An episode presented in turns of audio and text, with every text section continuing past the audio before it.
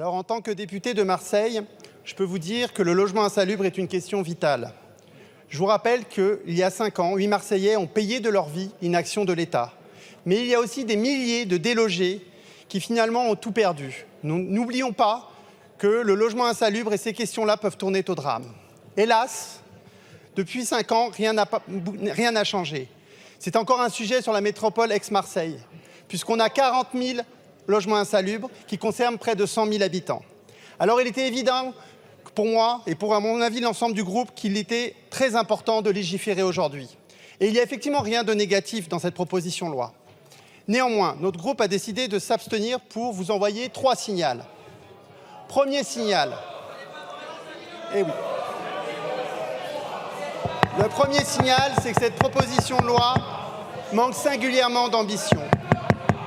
Vous proposez un certain nombre de dispositifs, mais de nombreux collègues, et je ne suis pas le seul ici à l'avoir dit, de nombreux collègues l'ont dit tout à l'heure, vous ne donnez pas les moyens qui vont avec ces objectifs. Cette proposition de loi manque réellement d'ambition et notamment, on ne sait pas quels seront les moyens qui seront donnés aux collectivités territoriales pour réaliser ces objectifs.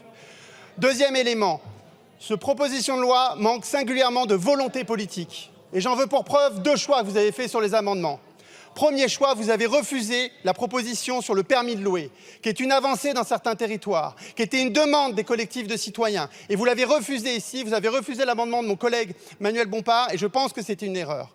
Deuxième, élément, à mon avis, qui montre que vous n'avez pas de volonté politique, c'est le refus de revenir sur cette hérésie du 1m80. Bon alors, vous parlez à quelqu'un qui mesure 1m97, certes, mais néanmoins vouloir louer des appartements avec des hauteurs sous plafond de 1m80 et dire que ce n'est pas insalubre, ce n'est pas sérieux. Et là, vous n'avez pas pris vos responsabilités, chers collègues. Enfin, je voudrais finir par vous dire qu'on ne résoudra pas les problèmes du logement insalubre sans reprendre complètement la politique sociale de ce pays, la politique sur les salaires, mais évidemment la politique sur le logement dans son ensemble. Aujourd'hui, on construit moins de 100 000 logements HLM par an et c'est largement insuffisant. On n'en a jamais aussi peu construit.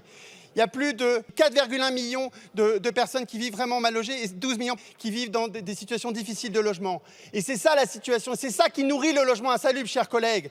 Donc il n'y a qu'une seule solution, un grand service public du logement qui construit 200 000 logements par an, parce que c'est ça le minimum qu'il faut faire. Et c'est ça l'ambition, c'est comme ça qu'on éradiquera le, logement insalubre. Et concernant la réhabilitation, en tant que Marseillais, connaissant bien la, situation de l'habitat qui doit être réhabilité à Marseille, il faut que l'État et les collectivités territoriale et tous les moyens pour réhabiliter immeuble par immeuble pour qu'on en finisse avec le logement insalubre. Merci, monsieur le député.